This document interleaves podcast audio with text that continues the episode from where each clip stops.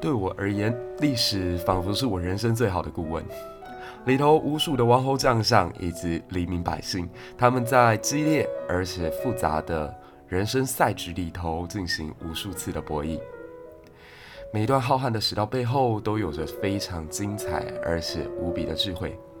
透过东西方的比较，理解台湾与世界的脉动，我想历史它也可以成为你人生旅程当中最珍贵的行李。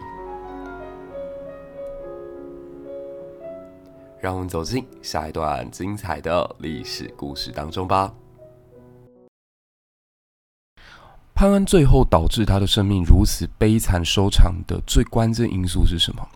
就其实，如果站在我的角度讲，与道德恐怕没有很大的关联，而是说他在一个外部环境非常动荡不安的时刻里头，把自己所有的身家，包含性命，压在了假后甲南风这一支看起来稳赚不赔的标的之上。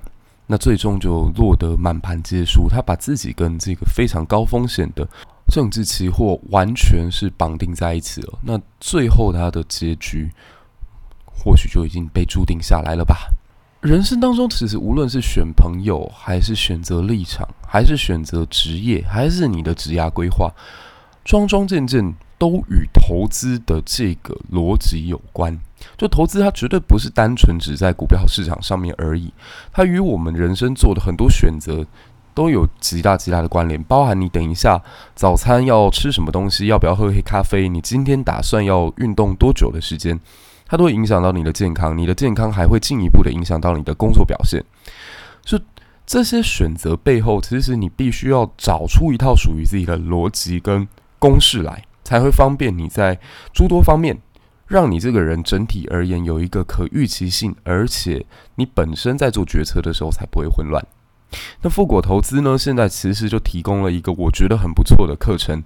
那课程的核心内容大致上就是希望培养大家的商业洞察能力，以利于你在未来进行投资股票或公司的时候前期的准备以及必备的心法。那它的应用范围，其实我也觉得远远不只是股票投资，它甚至在你的人生当中去进行选择，朋友、交友圈、环境、工作，都非常的有帮助。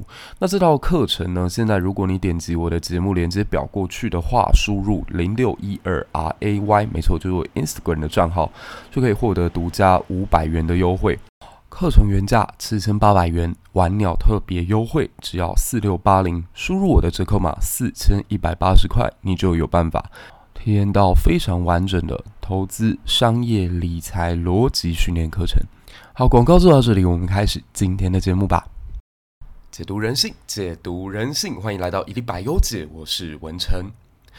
这一集是大家敲碗已久的主题，潘安这个帅哥，他一生的光荣与黑暗，我好喜欢聊这个人，但是正因为如此，这一集我的制作时间非常的漫长，中间辗转反侧，想了很多，身为一个帅哥可能会遇到的困境。毕竟这件事情我必须得模拟。我觉得跟我之前讲过任何男主角，无论是诸葛亮、西门庆、司马懿，还是贾宝玉，我都可以想办法去带入这些角色。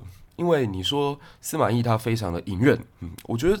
我自己的性格当中有很隐忍的部分，为了要获得某一个地位也好、权力也好，或者是名誉也好，我会愿意去花时间去磨、去等啊。我有很奸诈的一面，这一点我觉得可以带入。诸葛亮，我记得我自己做节目那一年，我二十七岁，跟诸葛亮初出茅庐，从隆中走出来，去跟刘备戎马一生，哎，也刚好是二十七岁，所以我觉得那个对照非常的强烈。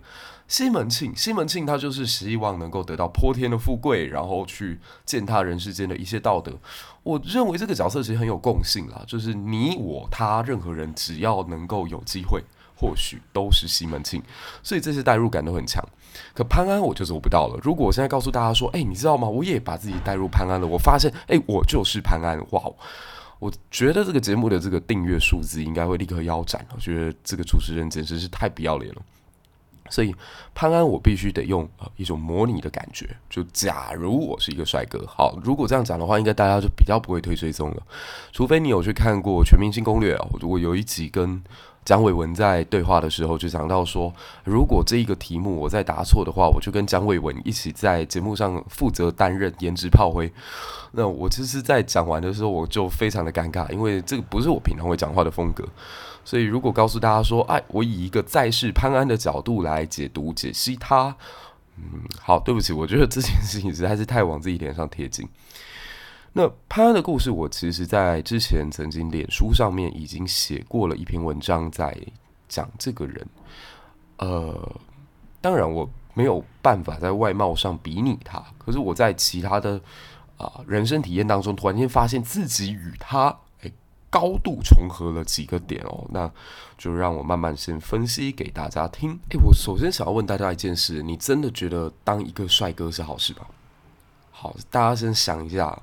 因为这个问题我觉得很复杂，我会问大家，代表我自己也内心当中有多次想过。最近不是这个志奇去整形，然后变得更加韩系、更加吸睛，然后大家的讨论度都非常的高，这样。但其实从他在社群上面的反应来看，好像并没有因此让他感觉到特别的开心，因为他发现这个时候他如果表现得过度阳光、过度自信的话，其实是非常多身边的声音对他是感到不满的，就是诶，你现在是变帅了，所以变骄傲了吗？那或者我们也看到说，他这时候如果表现得太开心的话，仿佛或者是身边的这些人对他的夸奖太过度的话，仿佛他过去很糟糕，所以现在变得很好了，他好像没有办法这么的快乐。好，这是一种状况，就是说他的前后落差是非常巨大的，所以忽然之间一夕他变好看了，这很像暴发户的感觉，他其实引来的是天下侧目。那当然这是一种副作用。那有没有比较正常的，就是说，哎，他是从小帅到大，那这样的孩子又会遇到什么样的问题呢？我个人身边当然也有这种朋友，就是他可能在小的时候参加过篮球队，然后啊表现得非常好，体育非常的出众，长相也很不错。然后你就会开始想说，奇怪，这个上帝怎么会这么的不公平？就把几乎所有好的条件，身高、外貌、体育成绩啊，好，几乎都给了他。那包含的就是满满的这个女生的目光啊。所以，身为身边的鲁蛇们，就会特别的感觉到酸楚啊。这是一种，你可能从小到大就是招来了非常多不友善的眼光。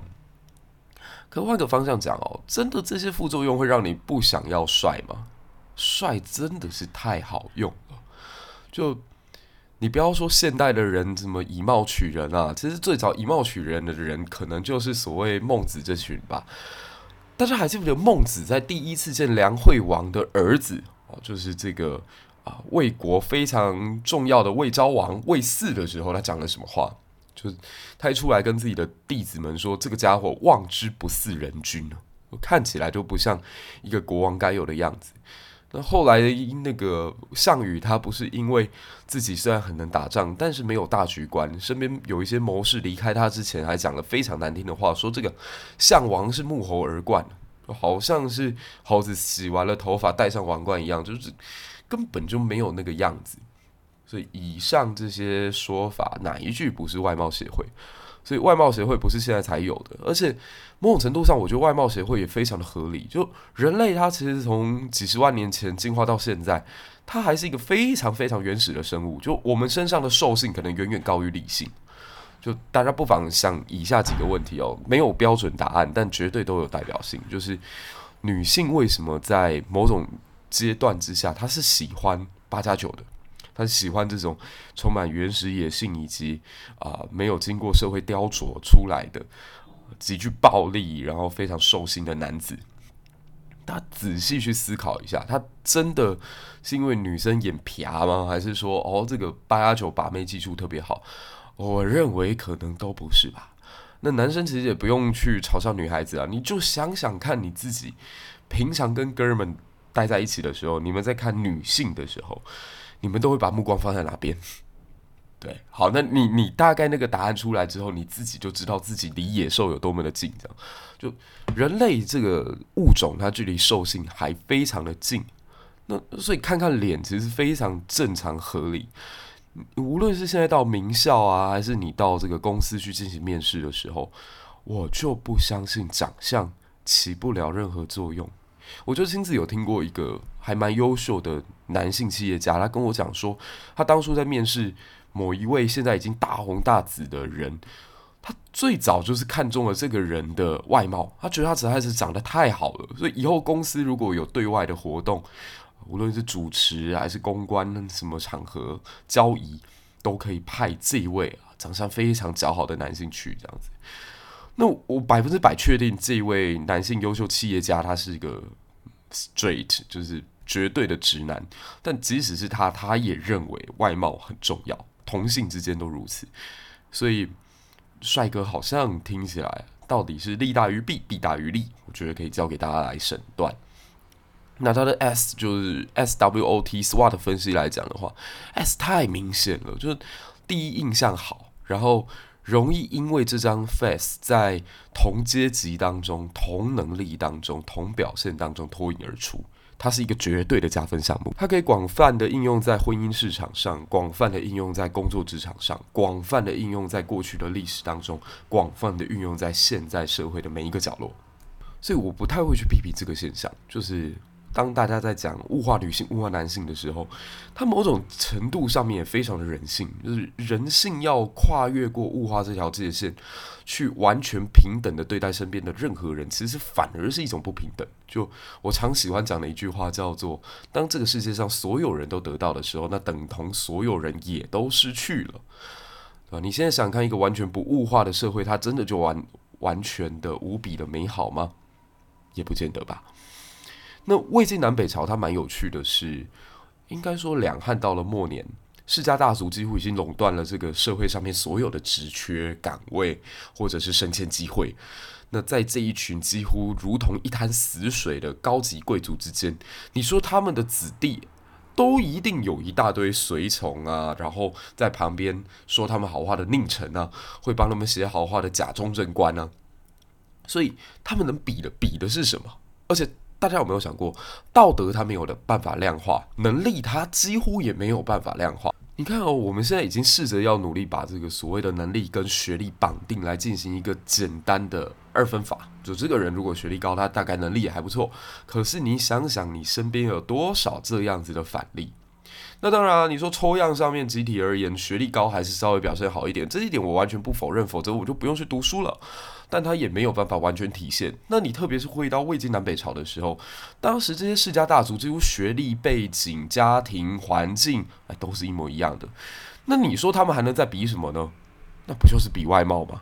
所以你有没有发现，魏晋南北朝时段的史书、小说、笔记，甚至世人之间的互动，哎，好像。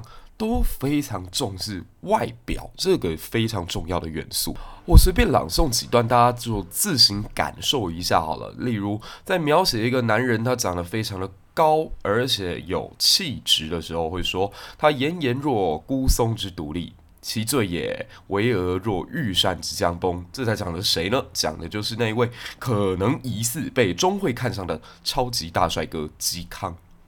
之前我们讲过嘛，嵇康他炼铁，嵇康他不但在曹魏宗室当中是个驸马爷的角色，而且还特别的有才华。我每次在想，这个男人可能身上唯一的缺陷就是他会吸食五石散，然后对于自己的家庭没有特别用心。我每次在想，他的儿子嵇绍最终在跟他诀别的时候。会怎么看待这个一辈子只管政治，然后不管家庭的老爸？觉得一个这么不上心的人，他有什么样的感情存在吗？所以，呃，嵇绍后来没有去跟爸爸一样对抗司马家，他甚至还成为司马家最后的忠臣孤臣。对，那嵇康在史书当中，我们就知道他是个帅哥。那还有一个人哦，他是潘安的好朋友。今天既然要讲潘安，我们还是把目标锁定在潘安身上，就。当时潘好像特别喜欢跟一群帅哥玩在一起吧，就物以类聚啊，这很正常。你自己现在去看这些朋友之间哦，他们大概谁跟谁会特别的麻吉，然后谁跟谁的频率也特别对，就是可能外貌啊，可能价值观啊，可能理念啊，然后可能是行为模式啊，可能是志向啊，差不多的人就会聚在一起这样。那小的时候可能还不会聊那么多，十几岁就是诶，刚好这个人跟我一样很会打球，刚好这个人跟我一样很会把妹，那他们就会聚在一起。潘当时他身边有一个好朋友叫夏侯湛，夏侯湛其实也特别帅，所以他们两个出行的时候，你知道身边妇女多疯狂啊？可能那个年代也流行看这种腐女毕业楼小说吧，我不知道。反正呢，就这两个人出行的时候，身边的人称之为连璧，就好像两块美玉被放在一起一样。哎，可是这个故事是双向奔赴哈，就是 潘安跟这个夏侯湛他们两个人感情是真的还不错。那也有这种属于单向骚扰的，刚好最近好像也被骚扰的蛮惨啊。不过大家放心，不是那个鬼月找我去看鬼片，然后在自己的 Instagram 上面说我们两个难上加难的那一位好朋友，他非常正常，我们非常的友好，对，他是我的邻居，所以基本上没事，绝对是。哎呀，没有曝光过的一个人这样子，然后反正他长期对我叫一个让我觉得不适的称呼。那《世说新语》里面有一个类似这样的故事哦。呃，当时呢，在王家有一个长相非常帅的男孩叫王衍。王衍他素有圣才美貌、名物若神的美名。那他后来的地位也非常高，他当到太尉吧，我如果没记错的话，就是他是一个虽然非常善于清谈、逻辑非常的清晰的人，但他最终下场不太好。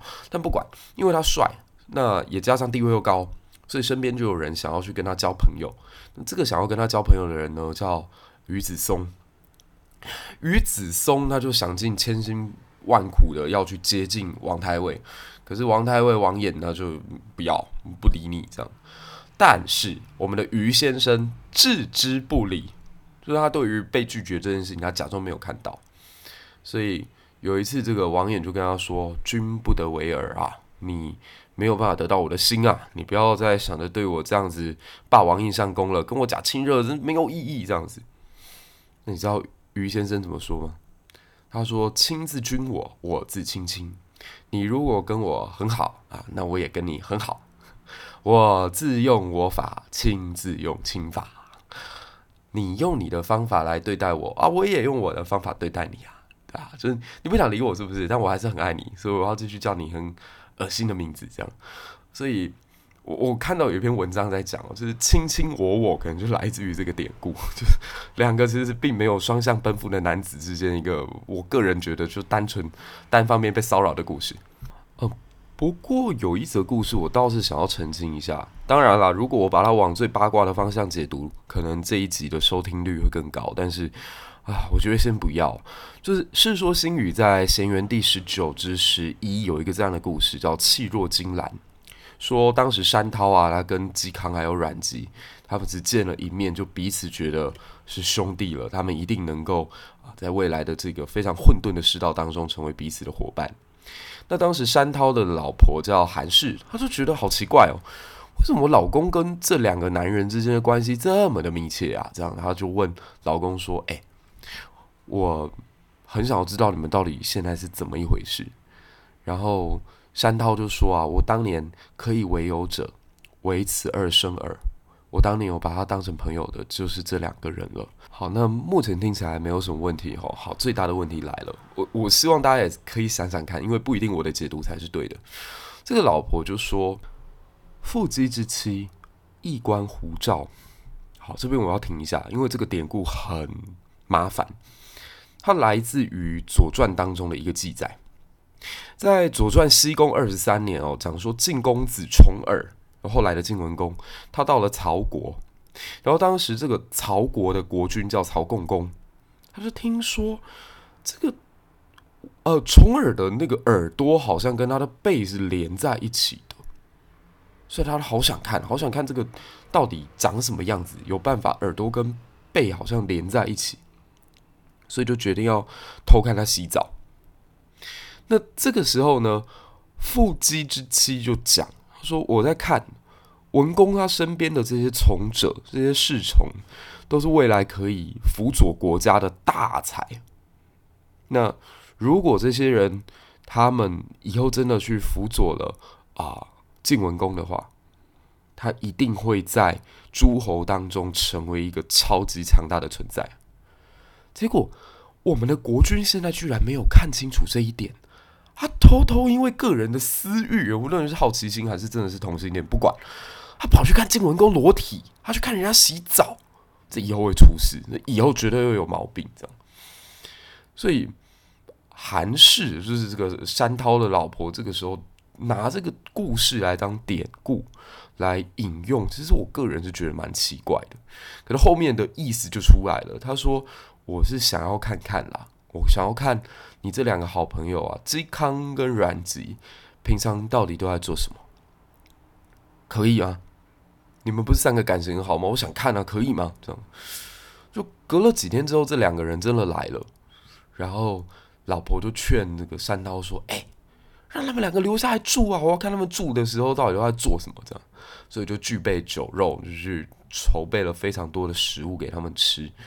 呃，晚上的时候就精彩了，他把那个墙壁凿穿，然后就这样子偷看，偷看自己的老公的两个好朋友到底在房间里面都在做些什么事情，然后达旦忘返。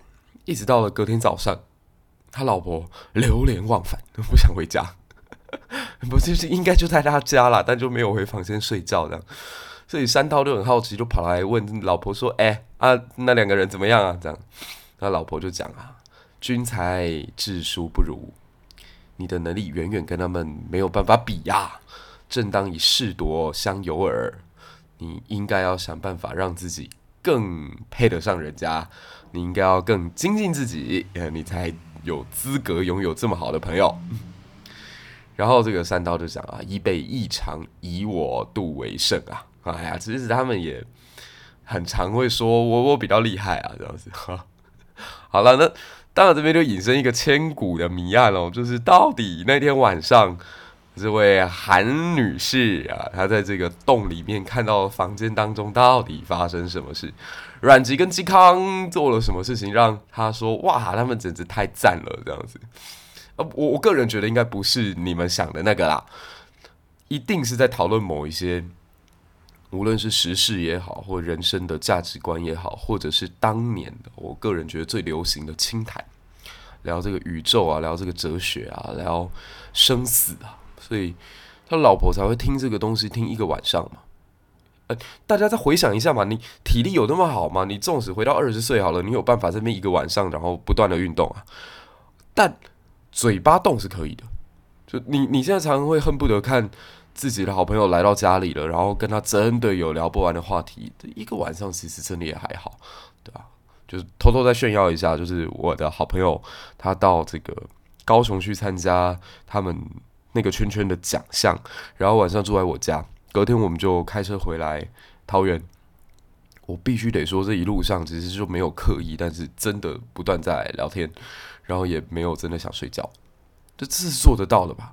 对吧？那所以我，我在看阮籍跟嵇康这里就觉得，搞不好人家很正常啊，只是刚好长得也好看，然后可能是那个年代的网红吧，讲话又好听，这样，所以韩氏在旁边听了就很开心。哎、就是很像你现在打开李百忧解，然后你把呃，可能我两年前做的这些题目，然后一集一集一直往下听，然后听听听听听到隔天早上，很正常啊，因为真的很好听嘛，对不对？所以，我因为觉得这个故事其实并没有大家想的这么歪。可是我刚刚这两段其实就已经把帅哥的 S 跟 W 大概都讲完了，各位不知道有没有发现？S 就是你特别容易成为舆论风暴的中心。帅就一定会被拿来讨论呢？你现在想想看，有谁帅是有办法低调的吗？啊，金城武是不是？对，他就是可以有办法躲着媒体，然后过着非常可能逍遥自在的生活。可世界上有多少个金城武？纵使他低调好了，请问网络上对他的讨论有停止过吗？八卦版上面什么凤山金城武、义载金城武、盐城金城武、台北金城武、三重金城武，天下。处处都是金城武啊！就是你想要低调，你都没有办法。那在那个没有网络的年代里面，你知道吗？现在网络时代，至少我们已经被训练出来，纵使天下皆知，好像也不是什么特别难以承受的事。可是你在那个没有网络训练过的时代里，你忽然发现全天下都在看着你，哇，那压力是真的有够大。所以以前我讲过魏借嘛，就魏借他长得很帅，然后他有一次到南昌去的时候，整个城市都沸腾了，大家都跑出来看他，活活是把这个人给看死，看杀魏借的那个典故上来的。那当然也有人说他本身体身体就很弱，所以他应该是在别的地方病死，而不是最后这么戏剧性的被看死。不管，那压力是真的有的。OK，那。还有就是黏上来的人喽。你今天如果长得丑一点好了，你像左思这个样子，左思这辈子一定没有办法体验网眼那种被同性骚扰的感觉是什么，对吧？搞不好他内心当中酸溜溜的，觉得哎呀不啊不就人帅真好这样子。这个我们身边常常也会看到这种状况嘛。所以 S W 大概都讲完了，那 O 呢？Opportunity 好，这个太重要了。呃。刚刚我们有提到说，在职场里面，你如果长得帅，比较容易被看见嘛。那同样，你在做任何事情都相同。举例而言，现在在做历史科普的，我我之前好像在三个小李里面有提到，有人就特别年轻，然后特别的细皮嫩肉，然后又非常的学识渊博。那他可能在未来大红大紫的程度，会远远超过我们这些外貌平庸的前辈啊。我我那个时候点名的是江颂渊嘛，我到现在仍然还是这么觉得。对，那。这很合理，就是 opportunity，你自己本身的底子够，又做了好的准备，然后有一个好的皮囊，不选你，其实我都觉得不公平啊。所以，那在这个年代其实也一样。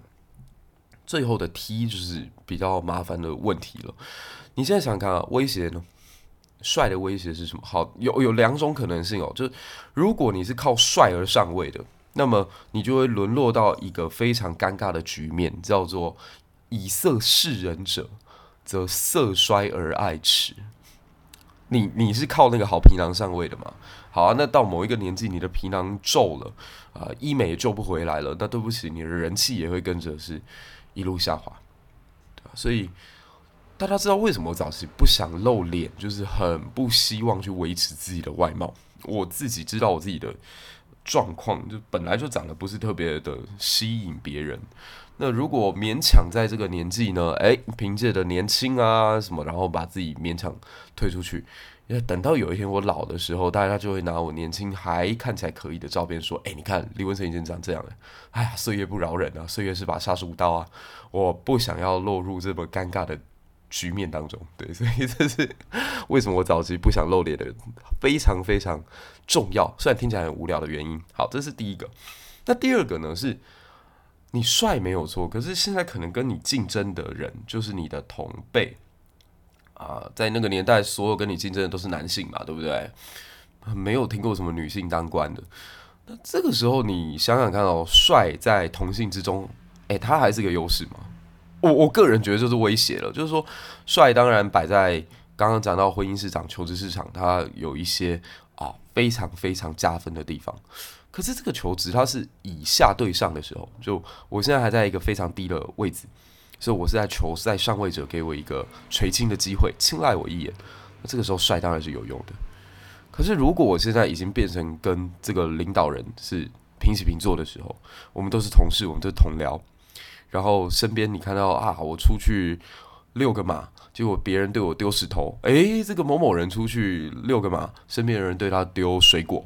哇，你就会觉得特别的不平衡。哎，这帮我解释一下，丢水果不是古代抗议的方法，丢水果是在《世说新语》里面所表现出来一种求爱的啊、寓意跟动作。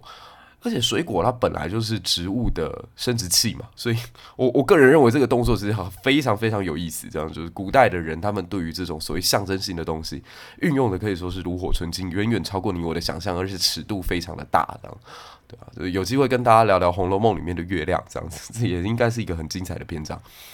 那我们已经把 SWOT 都分析过了，就是你看到一个帅哥，他优势被看见，然后他的劣势在于啊。这个身边的人可能会嫉妒他，身边人可能会骚扰他。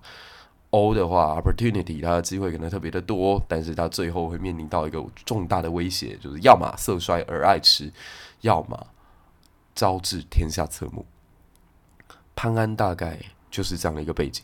我今天会花这么长的时间去铺垫潘安的啊。呃前面的故事是要告诉大家这个逻辑跟这个道理，再来你听潘安，你就会觉得非常的合情合理。他所有的决策，他所有人生的际遇，都会把他推向今天在史书当中看到的那场悲剧。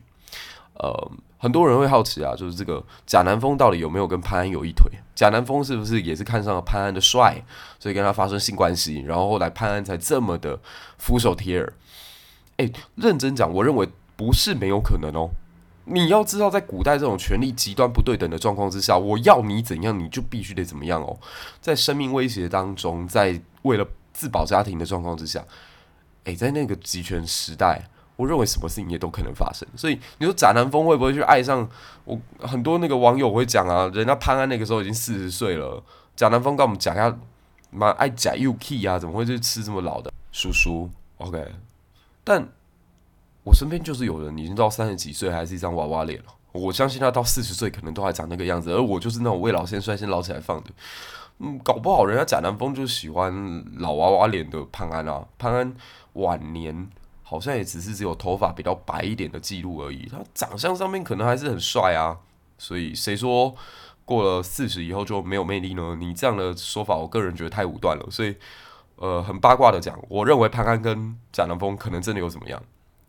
可是更重要不是他们到底有没有性关系，而是他们在政治斗争的过程当中，他们坐上了同一艘船，一荣俱荣，一损俱损，所以潘安的表现才会这么像一只舔狗。潘安早期哦，帅嘛，对不对？那我问你，天生丽质者怎样？一定难自弃。我一个条件这么好，然后身边所有人都在告诉我这个道理，就身边每一个人几乎都在夸奖我。诶、我会不知道我自己帅哦，我会不知道我自己的优势在这里哦，当然知道啊啊！所以我们刚刚讲说他找了一个好朋友，那个夏侯战，我认为其实这两个人有点在炒作，诶，就是我我帅你也帅，然后我们两个加在一起的话，名望啊，然后声量啊，流量啊，都会跟着一起来。而且大家知道吗？那个潘安真的是从小就是你会羡慕的那种存在，他自己的祖父潘景啊。就是安平太守，一个市的市长，这样。那到父亲的时候，也是琅琊内史。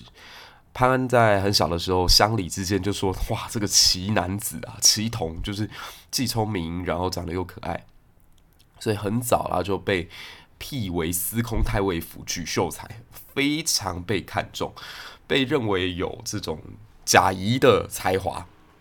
那他在太史。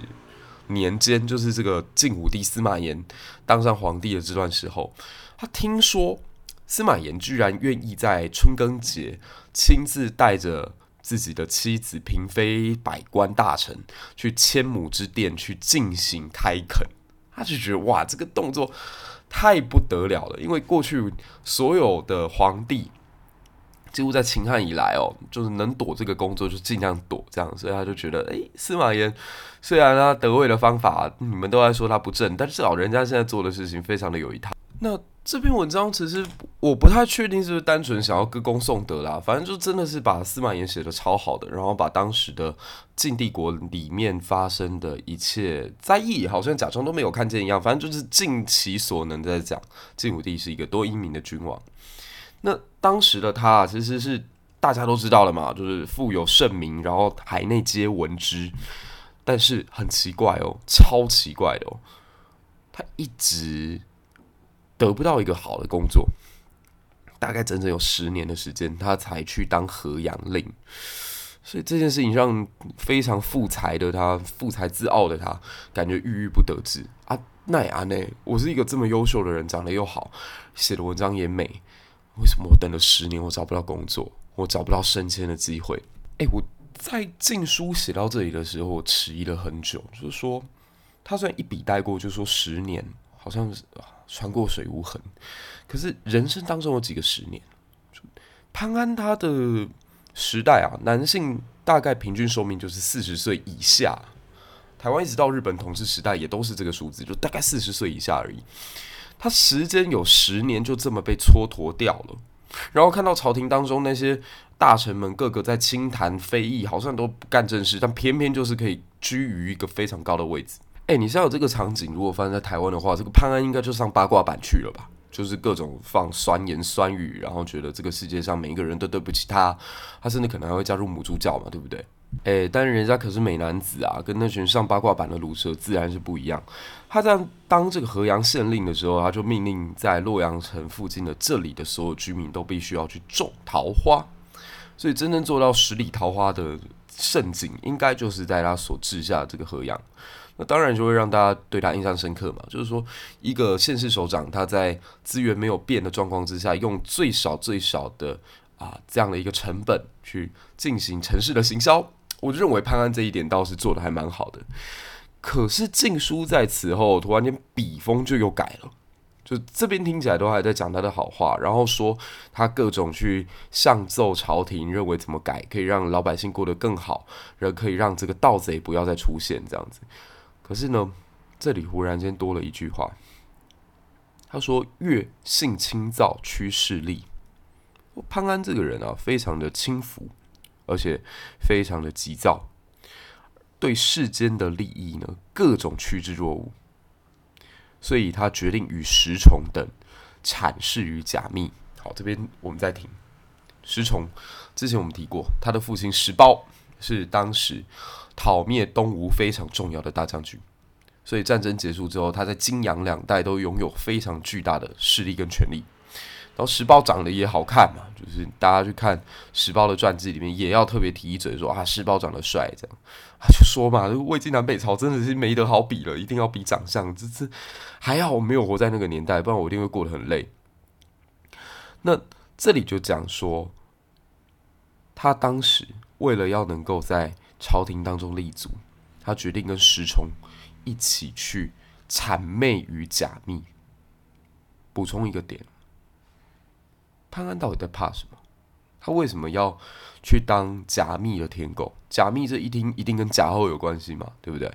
好，往前看，因为在潘安他管理两个城邑的时候，他政绩很好，所以曾经被调到朝廷来担任尚书度之郎，而且还曾经迁廷尉平。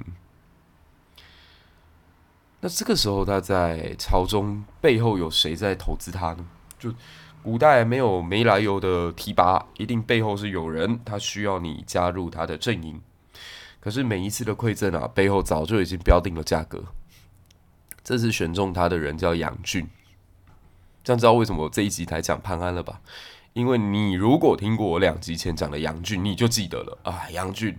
他对于权力非常的有欲望，可是真正大事来临的时候，他什么都不敢做，还在那边讲说啊，不能烧云龙门，云龙门是古迹这样，所以最终他被害。那你想想看，潘安有多衰？他赏识者是伯乐的这个杨俊，原来只是一个草包。然后在他被允为太傅主簿，几乎快要当到秘书的时候，哎，杨俊被杀掉了。你你懂我这个意思吗？就真的是很倒霉啦。那如果这个时间段他还有机会回到朝廷，他如果这个时间段他没有被杀掉的话，你说接下来他的人生怎么办啊？当然是抱紧下一个更有权力的人了。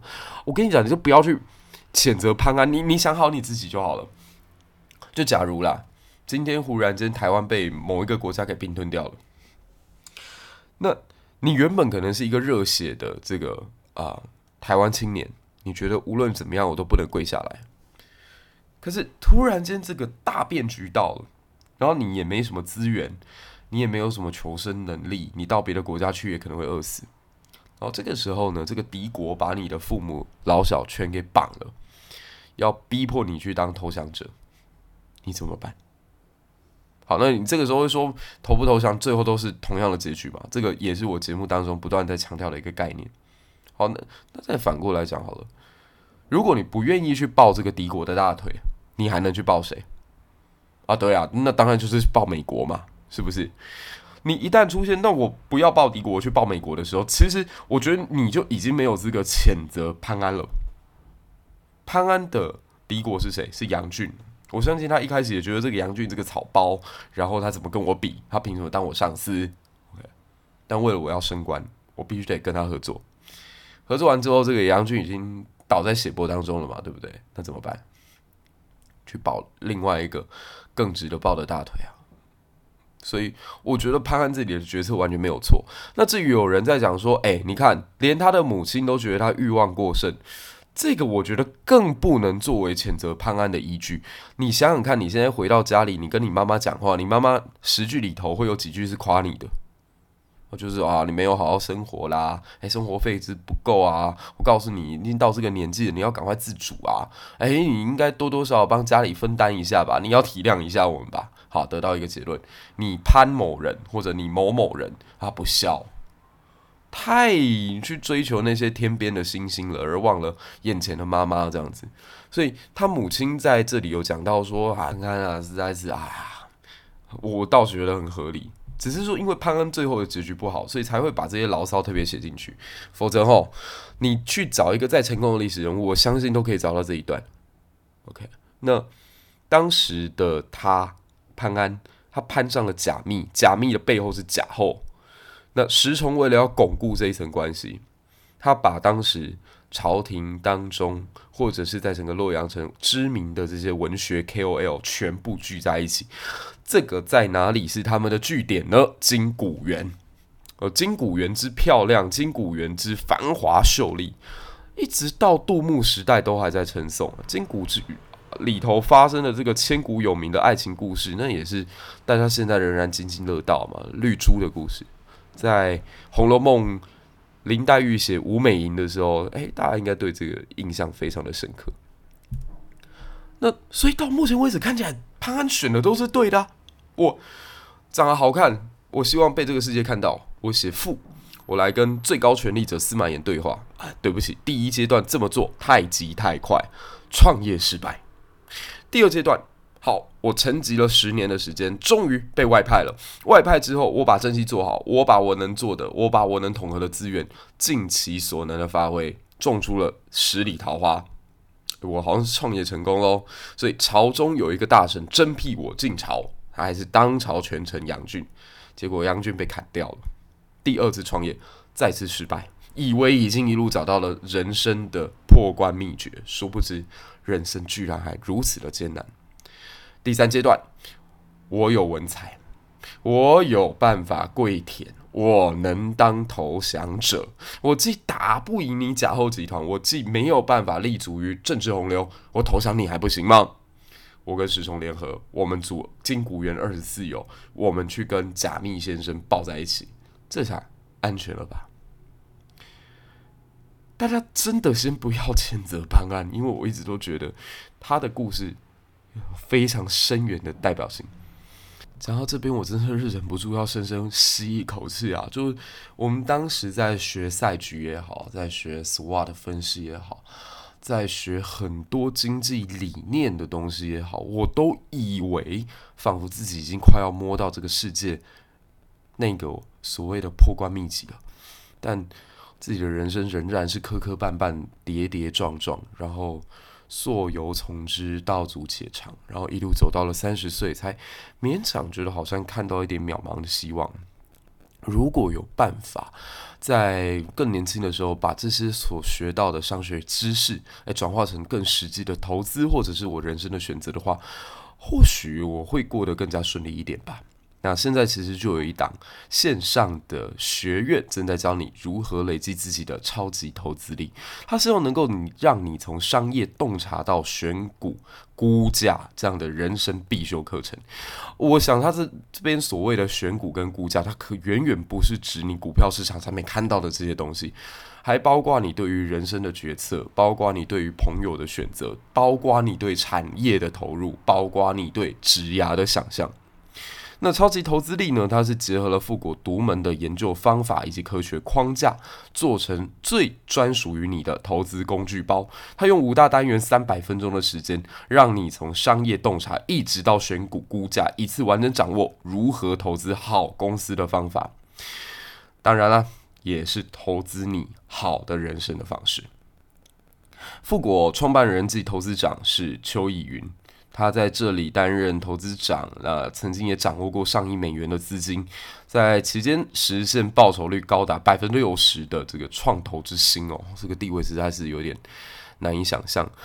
那如果你对这个课程你也好奇，欢迎你点击我在节目链接下方的优惠码，你在超级投资力这里结账的时候输入零六一二 R A Y，没错，就是我的 Instagram 账号，你就可以获得。